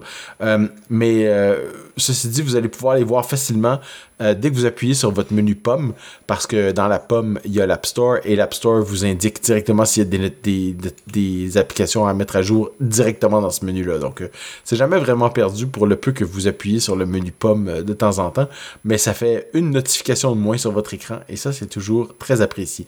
Particulièrement si vous êtes coincé sur une version plus ancienne du système par choix ou par obligation et que le système vous dit, vous savez qu'il y a une nouvelle version du système qui est disponible, vous devriez l'installer, vous devriez l'installer. Vous devriez l'installer. Ah, ça devient barbare éventuellement. Ouais. On se croirait dans Windows, euh, je sais plus si c'était Windows XP euh, qui voulait mettre à jour euh, Windows Vista. Et puis je pense qu'ils l'ont fait aussi avec Windows 10. Où ça demandait sans arrêt, vous voulez installer la mise à jour, etc. Alors ce qui est un peu dommage, c'est que, ok, ça fonctionne, mais c'est un petit peu une rustine là, parce que on, peut, on a, on a toujours pas le contrôle, comme tu dis, euh, un peu plus détaillé de ce qu'on voudrait voir arriver de l'App Store. Moi, j'aimerais quand même que l'App Store me mette au courant qu'il y a quelque chose de nouveau la journée, mais pas la nuit, entre 22h et 7h du matin. Mm. Ben, on peut pas le faire. Donc, euh, cette, cette euh, entrée-là, cette commande default ne va pas rajouter l'App Store dans la liste des applications. Ça va juste couper le sifflet. Vous ne verrez plus de notification du tout. Voilà. Donc, toi, bah, pour la majorité du monde, c'est correct. Pour ceux qui, qui gèrent leur Mac un peu eux-mêmes, qui sont au courant qu'il y a des nouvelles versions euh, d'applications qui apparaissent de temps en temps et tout ça, bon, ok, ils, vont aller voir ça, puis, euh, et puis les, les, mettre à jour, et ok. Mais euh, pour d'autres où euh, ça serait bien qu'on leur rappelle qu'il y a des choses à faire. Alors tu ben, sais ce que tu dois faire, tu dois envoyer un feedback à Apple pour leur dire que l'App Store doit apparaître là. Alors ce qui est rigolo, c'est que le, développeur, donc euh, Jeff Johnson, quand il regarde sur Google et qu'il cherche euh, com.apple.appstore.d espace last update notification, qui est exactement la commande là qu'on doit faire avec l'application la, default, euh, et ben Google retourne zéro, zéro, zéro résultat. Ce qui est marrant, c'est que Google marque à peu près, à peu près zéro résultat. ça a pris 0,35 euh, secondes pour revenir au lieu de dire exactement zéro. Enfin bref, même Google est pas sûr que c'est vraiment zéro résultat. Ça veut dire que c'est quelque chose qui est vraiment pas documenté. Alors je sais pas comment il l'a trouvé. Est-ce qu'il a cherché ou est-ce qu'il connaît quelqu'un de haut placé chez Apple? Ah, mais il y a des gens qui font juste des, assemblées pour voir toutes les chaînes de caractères qui sont possibles dans les différents. Euh, euh, je pense que si tu, si tu sais que c'est le App Store D, à ce moment-là, tu peux. ce qui est quand même pas compliqué à voir parce qu'on le voit dans le, euh, voyons, le moniteur d'activité. Euh, à ce moment-là, euh, on peut, et aussi dans la liste de tous les, les processus en arrière-plan dans barre bibliothèque, barre oblique launch demons. on peut voir les, les, différents processus en arrière-plan, etc. Là, ou dans système bibliothèque, système bibliothèque launch demons. Une fois qu'on a identifié quel était le, le, fichier binaire, on peut juste faire tourner la commande strings dessus pour extraire toutes les chaînes de caractères qui sont incorporées au binaire. Et là, une fois qu'on fait ça, on regarde lesquelles qui ont l'air intéressantes. Puis une, qui fait, qui s'appelle com.apple.lastupdatemodification, ça veut vraiment, euh, c'est un bon indicateur que c'est probablement une commande de defaults parce que c'est la syntaxe typique utilisée pour les commandes de defaults. Ouais, ouais. Donc il faut quand même, il faut, faut quand même s'y mettre, quoi. Il faut chercher, avoir son, son, petit piolet. Il faut, que ça nous embête, nous embête vraiment beaucoup. C'est ça, pour aller jusque là. Donc euh, bah, merci à Jeff Johnson. Vous n'avez pas à, chercher vous-même, aller euh, au fond de la mine chercher cette information. Non, parce que si vous faites la recherche sur Google, maintenant il va y avoir au moins une. Ouais, je pense qu'on devrait essayer. Peut-être qu'il y, a son site qui a été indexé depuis. Alors, ce qui est rigolo, si vous allez sur le site, euh, sur cette page, et vous regardez un peu plus, un peu plus bas, euh, Jeff Johnson avait aussi trouvé une façon euh, d'arrêter Safari d'ouvrir automatiquement les liens Mac App Store. Donc, ça arrive souvent. Hein, je pense que on va en parler pour ben, le sujet suivant j'ai cliqué sur le lien et pof, le Mac App Store s'est ouvert directement. Et des fois, on a juste envie de voir la page web de l'application. On n'a pas envie d'ouvrir le Mac App Store. Donc euh, voilà, on, ne va pas en parler en détail, mais si vous allez sur euh, donc la page euh, de Jeff, Jeff Johnson, vous verrez tout en bas, il y a un lien sur un autre article qui vous dit comment faire pour, pour faire ça. Donc ça peut être intéressant. Donc, euh, bon, ça fait un, bon, euh, un bon sujet pour parler du, du sujet, d'un un, bon, euh, comment on va dire ça, une bonne transition pour parler du sujet suivant, et notre, dernière, dernier sujet de l'émission aujourd'hui. c'est un, outil qui s'appelle ExtEdit. Donc, c'est un, un éditeur hexadécimal. Alors, moi, je t'avoue, c'est quelque chose que j'utilisais sans arrêt il y a il y a quand même pas mal d'années là, euh, je sais pas. Bon, dans, mon travail, j'avais souvent besoin d'aller fouiller dans les dans certains fichiers euh, de données, euh, d'aller vraiment voir les, les, données hexadécimales là-dedans. Tout ce qui est fichier binaire ou, des trucs comme ça encodés, on avait souvent besoin de d'avoir ça d'un peu plus près et puis des applications, des éditeurs de texte. Hein, comme TextEdit, ça marche pas trop là quand on ouvre un fichier, un fichier binaire. En général, on va rien voir d'intéressant. Et euh, bah moi, dans le passé, c'était plutôt sous Windows. Hein. Il y avait, je pense que ça s'appelait XEdit ou quelque chose comme ça, une application. Et il y en avait certainement aussi euh, pour le Mac. Mais oui, moi, j'utilise une application qui s'appelle Hexfiend, euh, qui, qui existe depuis très très longtemps. En fait, on en avait parlé en décembre 2011, donc il y a presque 10 ans. donc c'est ça. Donc tu vois, je pense qu'on l'utilisait peut-être plus souvent à l'époque et un peu moins, mais bon, ça. Ah, je l'utilise encore parce que tu veux ouvrir un fichier euh, binaire que tu connais pas, euh, euh, que ce soit une image qui va le former ou des choses comme ça. tu peux voir toutes sortes de choses dans, le fichier binaire et évidemment pour les exécutables, c'est intéressant aussi pour aller voir les différentes chaînes de caractères qui sont à l'intérieur. C'est ça. Donc, donc tu nous as dégoté une petite application qui s'appelle ExtEdit. Oui. voilà, c'est sur la, App Store. Donc si on clique sur le lien que vous verrez dans les notes de l'émission, ça va certainement ouvrir l'App Store sur votre Mac. Euh, mais alors, je sais pas, tu, tu l'as pas encore utilisé, mais apparemment il a l'air vraiment euh, sympa. Oui. Et euh, c'est gratuit avec achat intégré. Puis l'achat intégré, c'est juste de, de, verser un petit peu d'argent aux développeurs. C'est juste une petite cagnotte. Donc c'est pas c'est pas une application qui va vous bloquer ou avoir des fonctionnalités amoindries à moins que vous achetiez euh, l'achat intégré. C'est plus pour remercier le développeur de, partager l'application et puis euh, permettre aux développeurs de continuer et de maintenir l'application. Donc, euh, je pense que si c'est une application que vous utilisez régulièrement, surtout pour votre travail, pour lequel vous êtes payé, ça serait sympa donc de, donner un petit quelque chose aux développeurs si vous utilisez ExtEdit.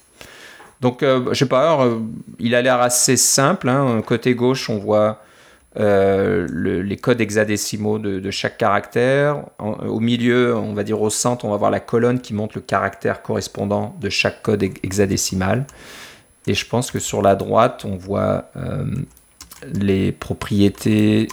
Ah, je sais pas si là, tu vois, il faut que j'aille sur le Mac App Store si je veux voir la copie d'écran en grand écran, en, zoom. Donc euh, voilà, donc sur la droite, il y aura les propriété euh, du fichier que vous êtes en train d'inspecter. Donc là, il donne un exemple euh, d'un fichier HEIF. Euh, Je pense que c'est... C'est des fichiers d'images qui viennent avec les iPhones maintenant. Ouais, hein, c'est assez récent hein, ce format-là. Donc, si vous voulez regarder un petit peu plus près de comment c'est organisé à l'intérieur, vous pouvez certainement utiliser XEdit pour avoir plus d'informations. Ça marche seulement sur macOS 11.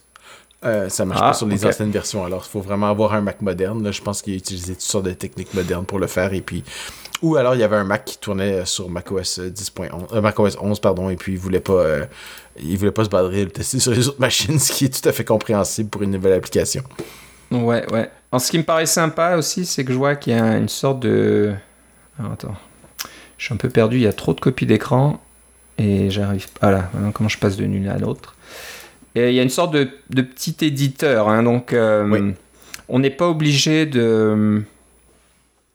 ce que je veux dire? C'est apparemment si on, sélectionne plusieurs euh, nombres chiffres hexadécimaux là dans, dans, la liste de gauche, il y a une sorte de mini éditeur intégré qui vous permet un de voir à quelle valeur ça correspond et j'imagine de pouvoir modifier. Donc là, euh, on voit par exemple dans la, copie d'écran 4, euh, octets qui sont sélectionnés, euh, donc 00000020, bah, ça correspond à un entier qui, qui a la valeur 32. Et j'imagine qu'on peut changer la valeur dans l'éditeur et ça va mettre à jour la valeur correspondante de l'autre côté. Donc c'est quand même assez, assez avancé. Hein. Moi, dans mes éditeurs de l'époque, il n'y avait pas tout ça. On, changeait directement les valeurs hexadécimales ou le caractère correspondant, mais on pouvait, moi, moi, si je me souviens bien, je ne pouvais pas sélectionner plusieurs valeurs comme ça d'un coup, et puis changer un, un, long euh, ou un int 32 bits ou 64 bits, etc. d'un coup. Oui, ce qui est bien aussi, c'est qu'il te permet de le faire en. Euh, de permet de changer la terminaison. Est-ce que c'est un, euh, il appelle ça Little Endian ou Big Endian, dépendamment si, si les, les, octets les plus significatifs sont au début ou à la fin. Et puis, tous les genres de manipulations qu'on peut faire. Vous avez tout ça dans votre calculatrice euh, incorporée à votre Mac aussi, mais c'est intéressant de l'avoir déjà intégré dans l'éditeur lui-même. Ouais, en plus il y a une, une, fonction de recherche intégrée aussi, donc euh, voilà, si vous voulez chercher une, une, chaîne de caractères particulière à l'intérieur de votre fichier binaire, et eh ben, vous pouvez faire une recherche à partir de Xstring et trouver directement. Donc ça, ça peut être aussi euh, très intéressant pour des gros fichiers, parce que là, vous n'avez pas envie de... là, je vois qu'il a, euh, a ouvert un fichier qui a 8, plus de 8 millions de lignes, donc euh, on n'a pas envie de faire des, défiler tous les 8 millions de lignes pour trouver ce qui vous intéresse. Donc très intéressant d'avoir une recherche incrémentale intégrée. Donc, euh, je ne sais pas si vous voulez rajouter quelque chose à ça, mais ça a l'air d'être vraiment un outil euh, bien pratique. Non, c'est ça. Si vous avez un besoin de pour un, un éditeur euh, de, en hexadécimal, ça me semble être un, bon choix. je suis toujours très partial à, Xfiend que j'utilise sur presque toutes mes machines depuis un, certain temps, qui, lui est en code source libre. On en a parlé, il y a, comme je disais, il y a 10 ans, mais je trouvais que c'est toujours intéressant de parler de, de nouveaux trucs qui viennent de sortir qui euh, en plus, qui sont gratuits. Donc, faut pas la peine de s'en passer si vous en avez le moindrement, de, le moindrement besoin. Alors, le Xfin dont tu parles, c'est H-E-X-F-I-E-N-D. Oui, c'est ça. De la compagnie Ridiculous Fish. Oui, c'est ça. Et ouais, bah, ça a l'air d'être à jour. Euh, macOS 10.11 et plus. Voilà. Donc on, sent que c'est un, une vieille application quand même. Ouais. Le, le, look est un petit peu, un peu daté là, et même le site web est un peu daté aussi, mais bon, ça fonctionne aussi. Donc voilà, jetez un coup d'œil. On mettra les, notes euh, dans les notes de l'émission, euh, le, site Xfind as well. Oui, c'est ça, mais Xfind, ça va être sur GitHub, alors que l'autre, c'est sur le Mac App Store, donc les mises à jour vont être automatiques, etc. C'est ça, c'est un peu plus, c'est un peu plus pratique. Ouais, ouais. Donc, euh, bah voilà, bonne petite trouvaille à rajouter dans la trousse à outils de tout bon développeur qui se respecte. Ouais, c'est ça. Bon, bah voilà, ça finit euh, notre épisode aujourd'hui. Presque, j'ai... Euh, oh, t'as rajouté Je vais te oh un tour. En temps réel. Mais c'est ça, en temps réel, j'ai réalisé que je pense que j'en ai jamais parlé. Alors, si vous, si vous nous écoutez depuis le début, euh, là, je vous donne un petit bonus à la fin comme ça. si vous êtes vous faites du travail à la maison ou vous êtes de l'école à la maison, vous utilisez probablement Zoom. Euh, c'est probablement le logiciel qui est le plus utilisé depuis le début de la pandémie. Et euh, donc, euh, vous avez sûrement reçu des liens Zoom. vous cliquez sur le lien, ça s'en va dans Safari. Ensuite, Safari vous demande voulez-vous ouvrir ça dans Zoom? Et le, éventuellement, ça ouvre dans Zoom. Mais là, vous avez deux désavantages. Le premier, c'est que vous avez dû cliquer dans Safari pour dire oui, je veux l'ouvrir dans Zoom. Et puis, deuxièmement, vous avez une page Safari qui, qui fait rien. Parce que la page Safari est ouverte, évidemment, elle reste là, euh, elle va pas se fermer toute seule.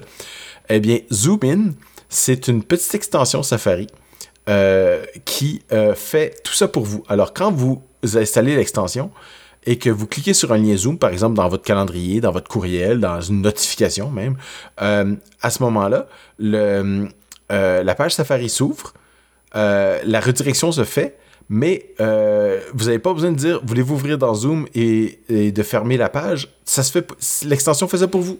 Donc c'est un petit truc en JavaScript super simple qui autorise euh, Zoom à s'ouvrir et à, ouvrir le lien et qui ferme la page par la suite. Donc c'est tout bête, mais c'est tellement, ça rend les liens Zoom tellement moins barbants qu'il fallait absolument que j'en parle. Ouais, ouais, non mais t'as bien raison. C'est vrai que c'est assez énervant d'avoir. Une page Safari là, qui s'ouvre pour rien, qui reste vide, qu'il faut fermer ensuite. C'est ça. Euh, donc voilà, c'est sur GitHub, c'est sur le compte, c'est Sam Sofesk. SO2. Euh, non, il faut, il faut utiliser celui de, de OcastX. Euh, oh, parce que celle, la, la, version de Sam Sofesk, c'est la version originale, euh, ne fonctionne plus parce que Zoom euh, change avec le temps un petit peu la façon dont ils interagissent avec Safari. Et euh, euh Ocast X, lui, euh, est resté à jour avec les, différentes modifications de Zoom. Ok. Donc bah là, il faut aller sur le compte de Sébastien. C'est ça. C'est.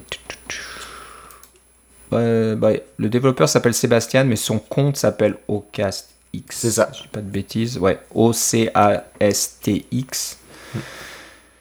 Et je, je sais pas où il est. Je vois pas le, le code, le projet.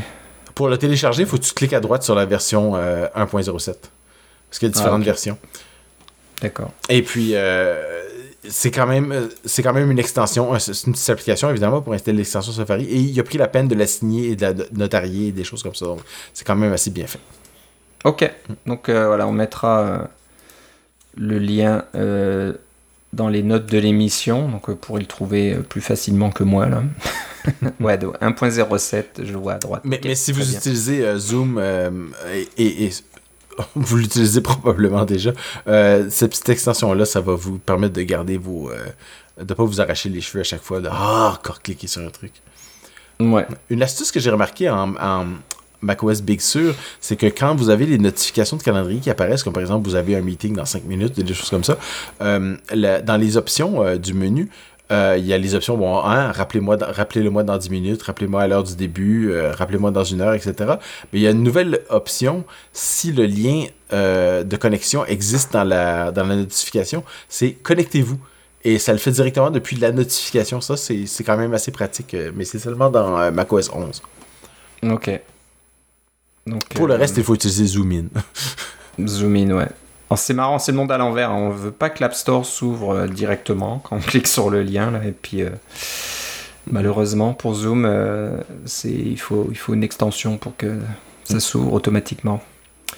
Donc voilà, le, donc, le, projet, encore une fois, OCAST, euh, c'est plutôt le compte GitHub OCASTX et le projet Zoom In. C'est une toute petite application. En, ben, l'application est en Swift, mais l'extension euh, voyons, Safari est évidemment en, JavaScript.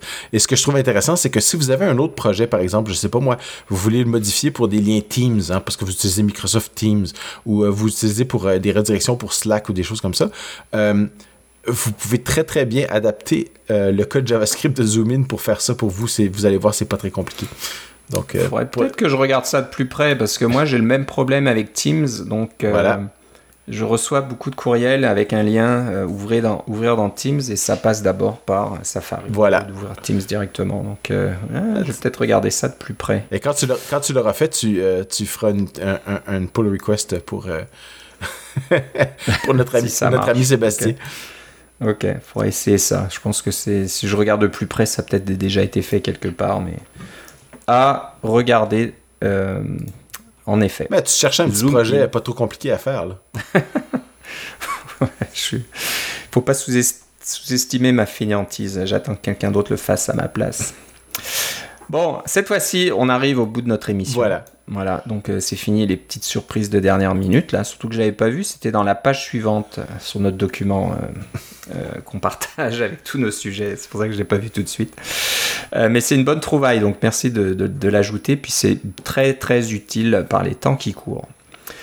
donc voilà, semaine prochaine, événement Apple, donc on en parlera très très certainement lors de notre prochain épisode. Voilà on enregistre aux trois semaines à peu près, à moins qu'il y ait une annonce bouleversante euh, ou euh, édifiante. On, va, on fera peut-être un, épisode un petit peu spécial pour parler de ça, mais si c'est euh, bon la sortie d'un nouvel iPad, quelques bricoles comme ça, on aura le temps d'en parler un petit peu plus tard, à tête reposée, à froid, on va dire. Donc on sera sorti, euh, comme on appelait ça déjà, du champ de distorsion de la réalité euh, d'Apple.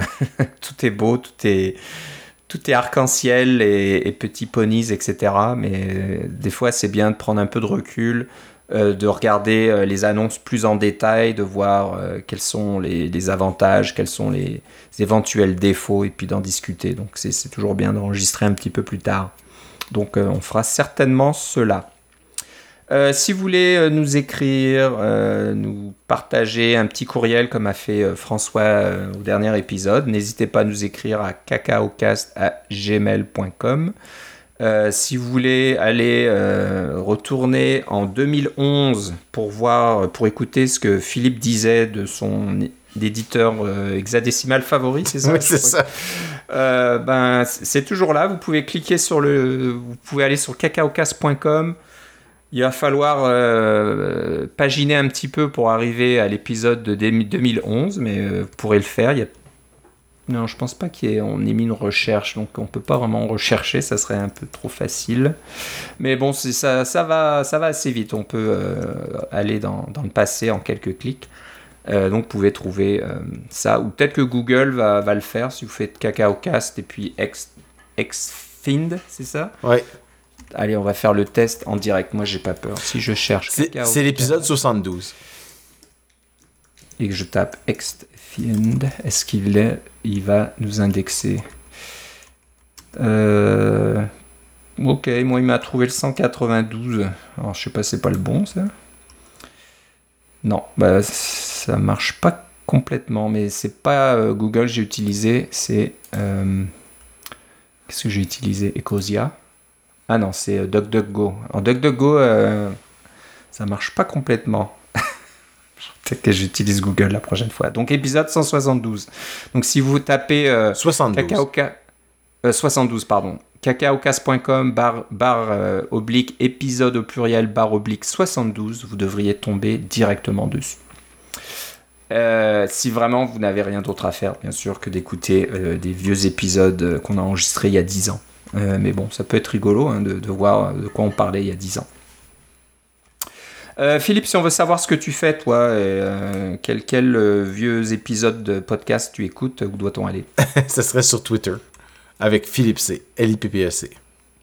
Et euh, pour, euh, le, le, pour CacaoCast, c'est Twitter aussi. Et le compte, c'est CacaoCast. Pas de grande surprise de ce côté-là. Mm. Donc voilà, je te remercie Philippe. Moi aussi Philippe. On se reparle une prochaine fois. Salut. Bye bye.